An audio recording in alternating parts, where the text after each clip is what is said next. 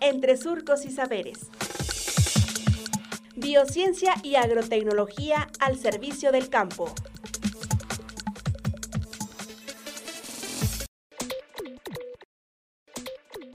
Tratamiento y prevención para plantas contra virus, parte 2. Doctora Ana Margarita Rodríguez Hernández.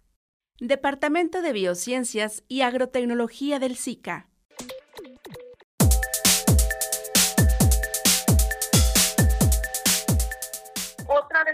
También de evitarlo precisamente es cuando se hacen las prácticas de poda, pues es usar herramientas limpias y desinfectadas, sobre todo entre planta y planta. Porque, como les decíamos, si alguna planta llega a estar infectada y esas mismas herramientas las utilizas para podar otra planta, además de que estás causando la herida, estás también infectando la planta. Entonces, eso es muy importante tener unas medidas de desinfección en los materiales que se utilizan. Otras medidas también de prácticas muy efectivas es el control de las maletas de las plantas que crecen así de forma natural alrededor.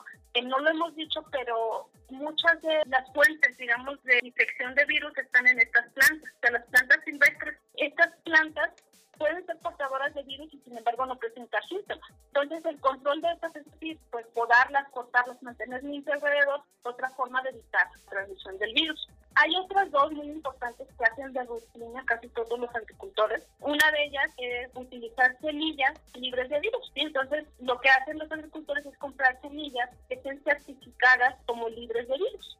Entonces, de esta manera, que ellos siempre les aseguran que su plantación pues va a estar al menos desde la semilla libre de virus. Y la otra forma más utilizada que lleva años de desarrollo es el utilizar plantas o tienen la resistencia a ciertos. Entonces, digamos que lleva, digo que esto lleva ya más tiempo por todo un proceso de mejora genética que hay detrás para poder tener estas plantas resistentes a virus.